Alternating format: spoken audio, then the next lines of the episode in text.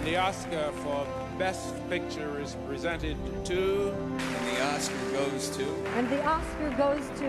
And the Oscar goes to. And the Oscar goes to.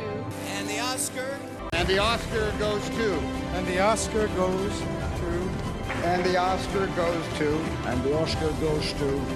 The Oscar goes to. And the Oscar goes to. And the Oscar goes to. Podcast Cinemartefato Cinema, artes e fatos em geral.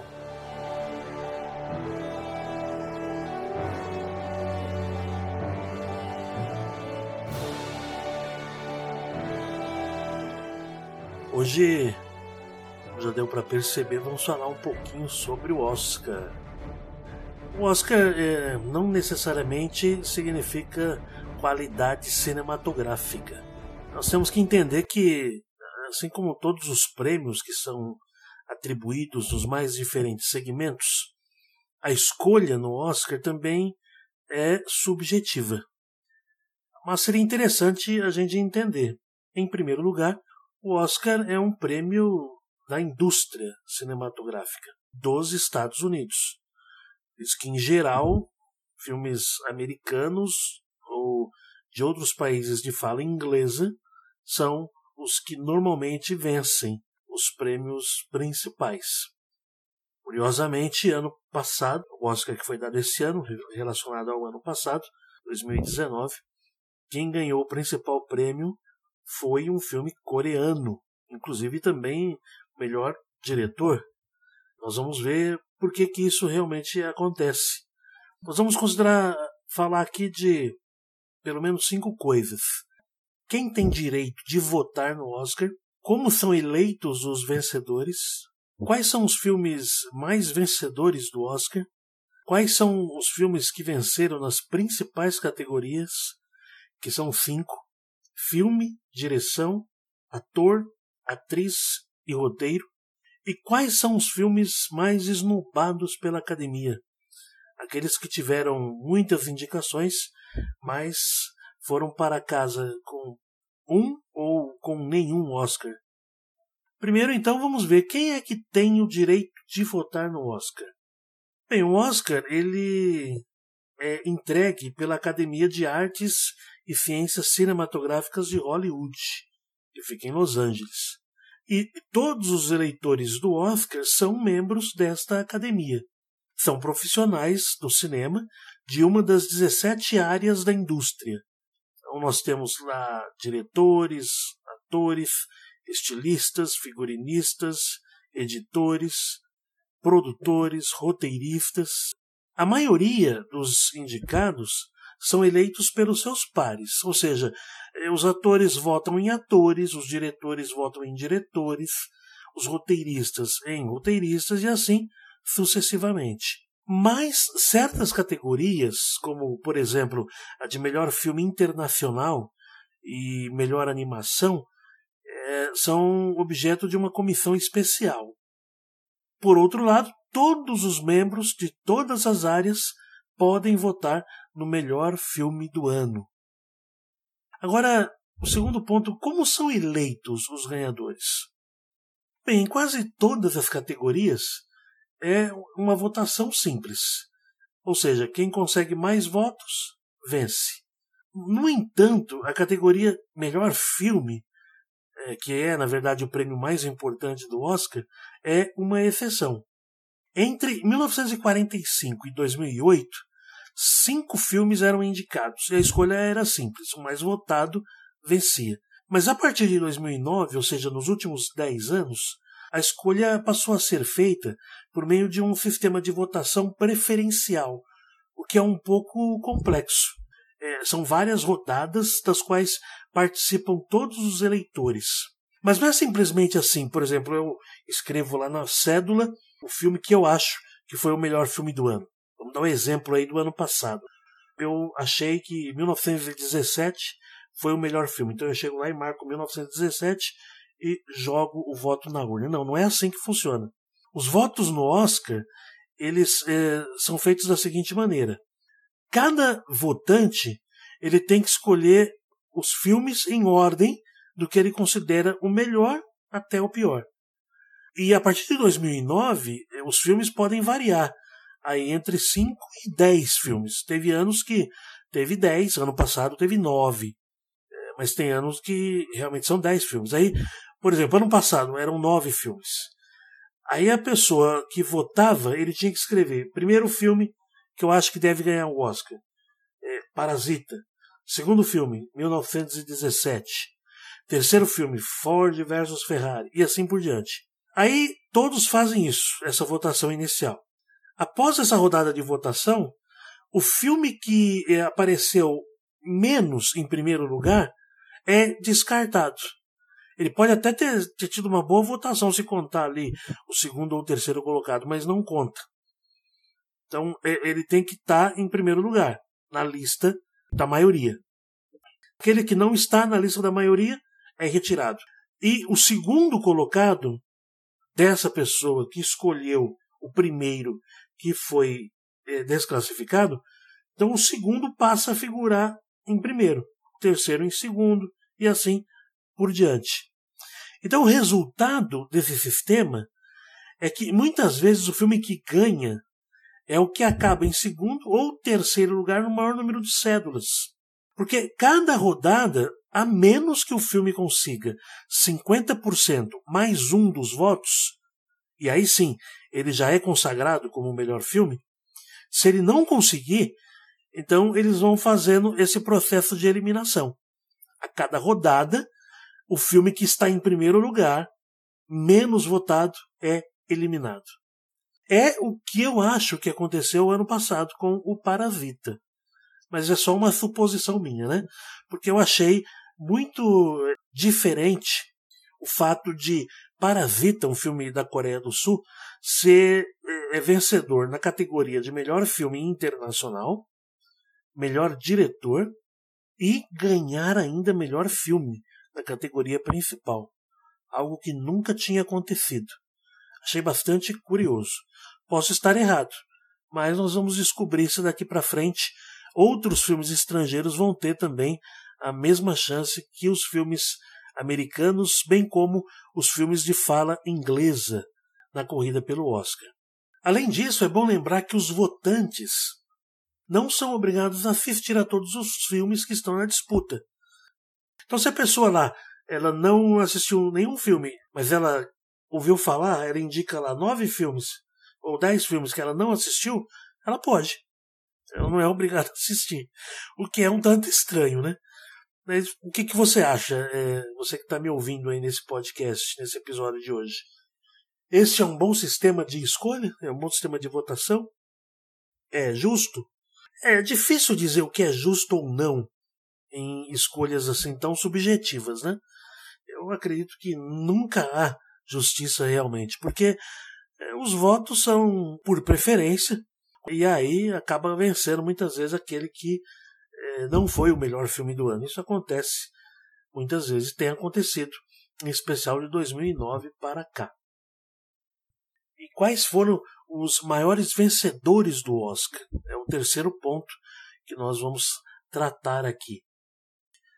Nós tivemos vários filmes com muitas indicações, mas não necessariamente o número de indicações é indicativo de que vai o filme vai receber mais prêmios. Mas vamos ver, é, os maiores vencedores do Oscar são os filmes Ben-Hur, de 1959, Titanic, de 1997, e O Senhor dos Anéis, O Retorno do Rei, de 2003. Todos esses filmes ganharam 11 Oscars.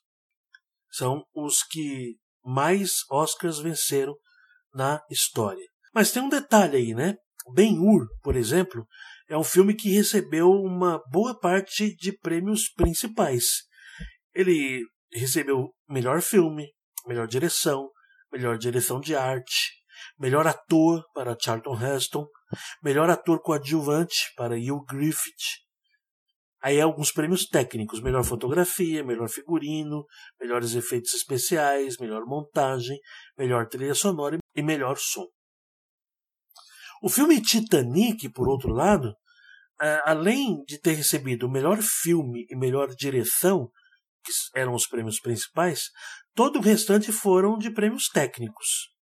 Melhor trilha sonora, melhor edição, melhor fotografia, melhor direção de arte, melhor figurino, melhores efeitos visuais, melhor edição de som, melhor som e melhor canção original para My Heart Will Go On.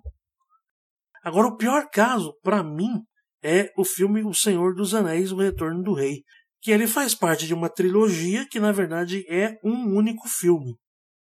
Ele concorreu 2001, 2002, 2003, né? Possível isso no, de filmes normais, mas no caso do Senhor dos Anéis ele concorreu, mesmo porque ele foi filmado tudo numa vez só e foi dividido em três. Para mim, na minha opinião, é ridículo, né?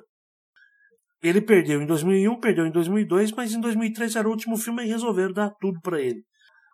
Os únicos prêmios principais que ele recebeu foi melhor filme, melhor direção e melhor roteiro adaptado. Aí ele ganhou melhores efeitos visuais, melhor direção de arte, melhor edição, melhor figurino, melhor maquiagem, mixagem de som, melhor trilha sonora e melhor canção original. São os três filmes então que mais Oscars têm na história. Logo atrás deles, com 10 Oscars, vem o filme E o Vento Levou, de 1939. Esse, sim, ganhou o melhor filme, melhor direção para Victor Fleming, embora vários diretores participaram desse filme, mas no final das contas, depois de vários diretores entrarem e saírem, o último que ficou foi o Victor Fleming e ele recebeu o Oscar de melhor direção. Também não foi muito justo, mas enfim, ele recebeu. Melhor atriz, Vivian Leigh. Melhor atriz coadjuvante, Hattie McDaniel. Melhor roteiro adaptado. E alguns prêmios técnicos e honorário. Melhor edição, melhor fotografia, melhor direção de arte. É, ele recebeu um Oscar técnico científico e um Oscar honorário. E em 1961, o filme de Robert Wise, West Side Story, Amor Sublime Amor, recebeu o Oscar de melhor filme, melhor direção, melhor ator coadjuvante para George Chakiris, melhor atriz coadjuvante Rita Moreno, melhor direção de arte, melhor fotografia, melhor figurino, melhor edição, melhor som e melhor trilha sonora. Cinco filmes, três com 11 Oscars e dois com 10 Oscars. São os filmes que mais venceram Oscars na história. Agora, nas categorias principais, quais foram os filmes que receberam os Oscars de melhor filme, melhor diretor, melhor ator, melhor atriz e melhor roteiro? A impressão que se tem é que, no decorrer da história, mais de 90 anos de Oscar, vários filmes ganharam esses principais Oscars, né? Mas não, engano. Apenas três filmes ganharam esses cinco Oscars principais.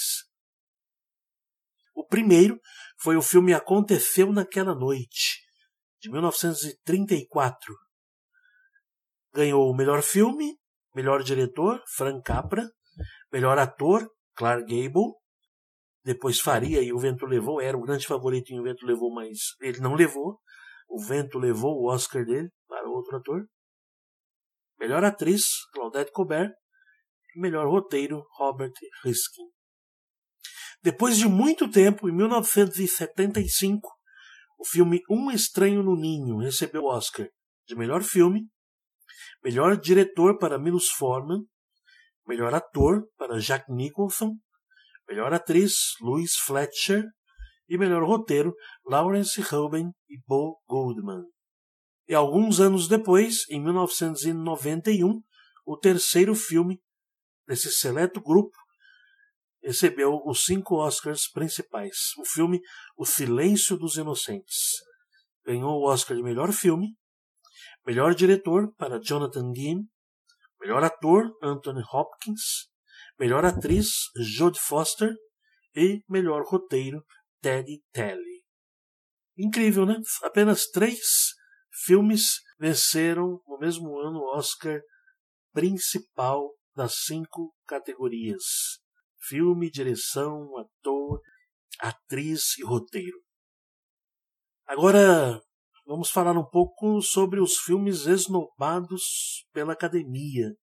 Quais foram os filmes aí mais indicados que saíram de mãos abanando na cerimônia do Oscar?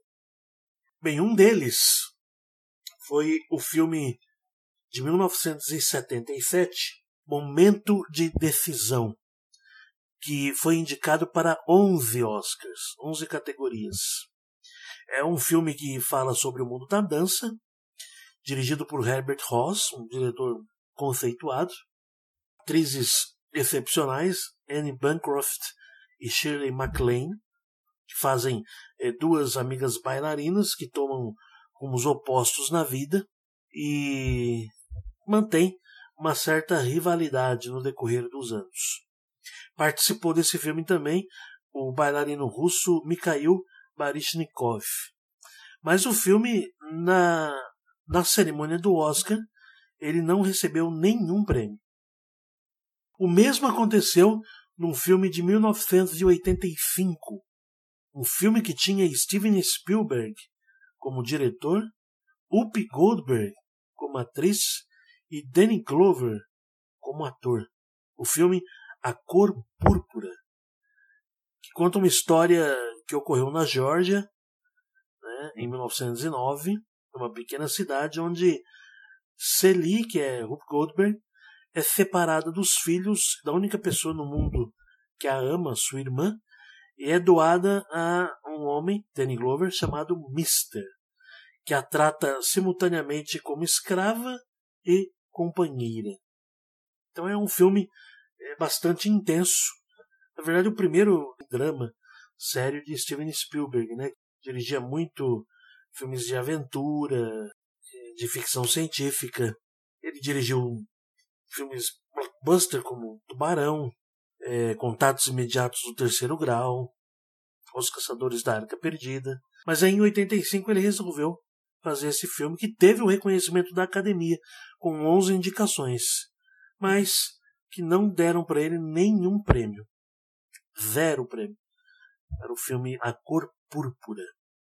Em 2013, nós tivemos um filme Trapaça, com um elenco muito bom: Christian Bale, Amy Adams, Bradley Cooper, Jeremy Renner e Jennifer Lawrence. Que conta a história de Irving Rosenfeld, vivido brilhantemente por Christian Bale, que é um trapaceiro que trabalha junto da sócia, a Amy Adams, e os dois acabam sendo forçados a colaborar com um agente do FBI, que é Bradley Cooper, infiltrando o perigoso e sedutor mundo da máfia. Ao mesmo tempo em que esse trio se envolve na política através do candidato Carmine Polito, que é o Jeremy Renner. Só que é, Irving, ele tem a companheira Amy Adams, mas ele é casado com Rosalind, vivida por Jennifer Lawrence. E aí ela aparece e muda as regras do jogo. O filme teve 10 indicações a Oscars e não recebeu nenhum. Saiu de mãos abanando. O mesmo aconteceu com o filme Bravura Indômita, de 2010. O filme que tinha Hayley Steinfeld, Josh Brolin, Jeff Bridges. É, na verdade, uma refilmagem de um filme eh, que havia sido feito com John Wayne. E John Wayne ganhou o Oscar de melhor ator por esse filme. Mas o mesmo não aconteceu com esse remake, né? É, o filme teve 10 indicações e não recebeu nenhuma. O pai de Matthew Ross, tem apenas 14 anos, é assassinado. Contrata um xerife, beberrão, que é interpretado por Jeff Bridges, para ir atrás dele, né? Mas inicialmente ele recusa a oferta, mas como precisa de dinheiro acaba aceitando. E só que Matt exige ir junto, é, o que não agrada o xerife, mas ele acaba aceitando, né? Eles têm que entrar no território indígena e encontrá-lo antes de um policial do Texas que é interpretado por Matt Damon que está à sua procura devido ao assassinato de outro homem. É um filme devido a ser um remake, eu achava que nem merecia tantas indicações, mas enfim, recebeu 10 e não levou nada. E agora nós chegamos ao campeão de indicações que não leva nada, que é o senhor Martin Scorsese. Primeiro, isso aconteceu com ele num filme de 2002, Gangues de Nova York. A história que se passa entre 1846 e 1863 em Nova York, claro. Martin Scorsese é, é nova-iorquino. E nesse filme ele fala um pouco da rivalidade entre as gangues italiana e irlandesa. E uma delas é a de Didi Rabbits, que o líder foi assassinado, e o seu filho, interpretado por Leonardo DiCaprio, jura vingar-se do assassino, que é o Bill Açougueiro Pooh, interpretado por Daniel Day-Lewis. Porém, o personagem de Leonardo DiCaprio, Amsterdam Vallon, acaba se apaixonando por uma integrante da gangue rival, que é interpretada por Cameron Diaz, o que torna bastante complicado o seu plano de vingança. O filme faz um retrato do submundo da cidade, focaliza a corrupção, os criminosos, né, os marginais, e como pano de fundo há ainda a guerra civil que assolou o país naquele período. Gangues de Nova York foi o primeiro sucesso fracassado, vamos dizer assim, de Martin Scorsese, porque concorreu a 10 Oscars e não recebeu nenhum prêmio. Isso aconteceu com ele primeira vez em 2002 e a segunda ano passado, em 2019, com um filme que ele fez para a Netflix, O Irlandês. Martin Scorsese dirigiu aqui atores realmente de peso: Robert De Niro, Al Pacino e Joey Pesci. Então ele refaz aí a parceria com Robert De Niro e Joey Pesci de Os Bons Companheiros. E aí Frank Sheeran, que é o irlandês, interpretado por Robert De Niro, é um veterano de guerra cheio de condecorações que concilia a vida de caminhoneiro com a de assassino de aluguel, número um da máfia. Ele é promovido a líder sindical, torna-se o principal suspeito quando o mais famoso ex-presidente da associação, Jimmy Hoffa, que é interpretado por Al Pacino, desaparece misteriosamente. O filme é longo, mas é um bom filme. Mas a grande interpretação é de Joy Pesci. No entanto, o filme teve 10 indicações e não ganhou nenhum prêmio. Segunda experiência aí amarga de um filme de sucesso fracassado do senhor Martin Scorsese. Agora nós temos aqui alguns que ganharam algum prêmio, mas eh, se comparado com o número de indicações é, é quase nada, né? Ou tiveram até poucas indicações, mas também não receberam nada. Veja, por exemplo, o caso de Cidadão Kane, de 1941, que é considerado por muitos o melhor filme de todos os tempos. É um filme que revolucionou a indústria do cinema, lá por Orson Welles. É considerada a obra-prima de Orson Welles. E o longa conta a ascensão e queda, história e morte de um mito da imprensa americana, Charles Foster Kane. Mas o filme saiu apenas com um Oscar, que foi o de melhor roteiro. Nove indicações e apenas um Oscar. Para o conhecido é, por muitos, encarado por muitos, como o melhor filme de todos os tempos. Cidadão Kane, de 1941. Um ano antes de Cidadão Kane, em 1940, Charles Chaplin fez uma obra-prima, uma sátira implacável ao nazismo, já em plena Segunda Guerra. Né? A Segunda Guerra tinha começado em 1 de setembro de 1939, quando a Alemanha invadiu a Polônia. Menos de um ano depois, eh, Charles Chaplin fez O Grande Ditador. E ele termina num arrebatador discurso que tentava dar esperança ao mundo dominado pelo ódio, pelas armas e pela destruição em massa. Chaplin já havia ganho a antipatia de muitos em 1936 com o filme Tempos Modernos, que fazia também uma crítica forte né, à industrialização, ao Fordismo, né?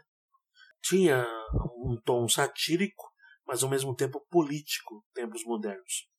E os estúdios norte-americanos parece que não queriam tomar nenhuma posição, e em especial no caso do grande ditador, em relação à guerra. Porque os Estados Unidos também não havia entrado na guerra ainda, em 1940. Isso só aconteceu em 1941, quando eh, os japoneses atacaram Pearl Harbor, né? Então, seja como for, o grande ditador teve cinco indicações ao Oscar, mas também saiu de mãos abanando. Não recebeu nenhum prêmio.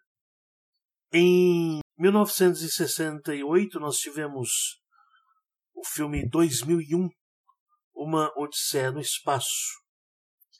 É um filme que conta a história de um monolito negro né, que parece emitir sinais de outra civilização que interfere no planeta. Ele, ele começa o filme na suposta pré-história e 4 milhões de anos depois, aí estamos no século XXI. E uma equipe de astronautas, liderados por David Bowman, interpretado por Kirk Dulia, e por Frank Poole, interpretado por Gary Lockwood, é enviada a Júpiter para investigar um monolito na nave Discovery. E a nave Discovery é totalmente controlada por um computador, o HAL 9000. Só que o que acontece é que no meio da viagem, HAL 9000 entra em pane e tenta assumir o controle da nave, eliminando um a um os seus tripulantes. O filme concorreu a quatro Oscars, mas só ganhou um Oscar técnico de efeitos especiais. E temos com sete indicações dois filmes que não levaram nada. Primeiro, 1990, O Poderoso Chefão, terceira parte. Quebrou uma escrita, né? 1990, porque é, O Poderoso Chefão 1 ganhou o Oscar de melhor filme. O Poderoso Chefão 2 ganhou o Oscar de melhor filme e melhor diretor. Francis Ford Coppola. O Poderoso Chefão 3 teve sete indicações mas não venceu nenhum dos Oscars, porque nesse ano a maior parte dos Oscars foi para o filme Dança com Lobos, que é um bom filme, é um, grande filme, mas é uma pena que o Poderoso Chefão, e assim como os bons companheiros também, nesse ano não levaram o, o prêmio principal. Era impossível escolher aí o melhor filme entre os três, né? Mas Dança com Lobos levou. De qualquer maneira, é, essa terceira parte do Poderoso Chefão conta é, aí a questão dos títulos, né, recebido por Michael Corleone, que é o Alpatino, recebido é, da igreja, da Ordem de San Sebastian. E isso acontece após ele fazer uma doação à igreja de 100 milhões, em nome da Fundação Vitor Corleone, da qual a Mary, que é filha do Michael Corleone, ela é presidente honorária da Fundação Vito Corleone, Mary, interpretada por Sofia Coppola. Alguns criticam, dizem que ela é a pior coisa do filme, né? uma atriz é, sofrível. Isso pode até ser verdade, ela não é uma grande atriz, ela se mostrou é, ser melhor diretora, ela tem alguns bons filmes que ela dirigiu, ela mostrou não ser uma boa atriz, mas há que se considerar que ela foi pega de última hora para fazer esse papel. Um papel tão importante que havia sido dado por uma atriz que despontava muito na época, que era Winona Ryder. Que, na verdade, ela preferiu sair da produção do Poderoso Chefão 3 para contracenar com o seu namorado na época, que era o Johnny Depp, no filme de Tim Burton, Eduardo Mãos de Tesoura. Então ela desistiu de participar do Poderoso Chefão 3 para participar do filme Eduardo Mãos de Tesoura, que é um filme até simpático, mas nada comparado ao Poderoso Chefão 3. E aí, Sofia Coppola foi pega de última hora, não tinha ali uma atriz né, que aparentasse ali ter 16 anos, embora fosse mais velha, era o caso tanto dela, da Sofia, como também da Wainona. E acabou que ela foi colocada no filme e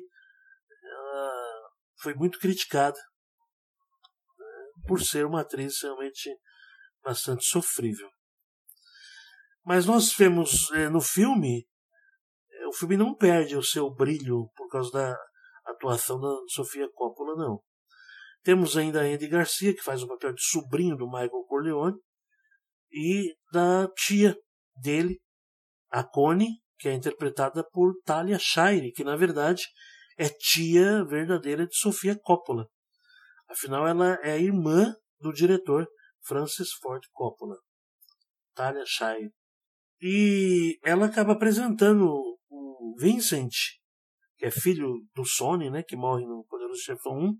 Desculpa aí pelo spoiler. E ele manifesta a vontade de trabalhar com o tio, o Michael Corleone. Michael mostra-se um pouco relutante em aceitar devido ao temperamento né, de Vincent, que é chamado de Vini, mas acaba aceitando. E o filme mistura um pouco a ficção com história real, como por exemplo a morte do Papa João Paulo I, que morreu de modo suspeito e surpreendente apenas um mês depois de ter sido escolhido Papa, e também uma questão envolvendo o Banco Ambrosiano, que é o Banco do Vaticano, mas que no filme é trocado por uma empresa europeia, né, a Immobilier, uma antiga e respeitável empresa europeia de propriedade da igreja. Então, eles fazem uma relação aí entre o fictício com o real.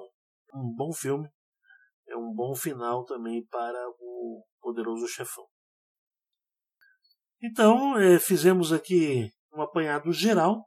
Consideramos aqui quem tem direito de votar, como são eleitos os ganhadores, quais são os filmes maiores vencedores do Oscar, quais são os filmes maiores vencedores nas categorias principais de melhor filme, diretor, ator, atriz e roteiro, e os filmes mais indicados e esnobados pela academia, que receberam zero prêmio ou um prêmio, no máximo. Espero que vocês tenham gostado aí desse episódio, podcast. Esse é, era um pedido também do, do meu amigo Orlando Brandão. Ele sempre participa das minhas lives lá na, na sexta-feira. Eu faço pelo Instagram, arroba Nilson underline Ferreira 567. É uma live que eu faço toda sexta às 20 horas e 50 minutos, dando dicas sobre os filmes. Filmes da Netflix, da Amazon Prime. E o Orlando Brandão ele pediu para fazer um episódio do podcast sobre o Oscar. Então eu fiz esse episódio aí, atendendo é, o pedido do meu amigo Orlando Brandão, o chamado Landão. Tá bom?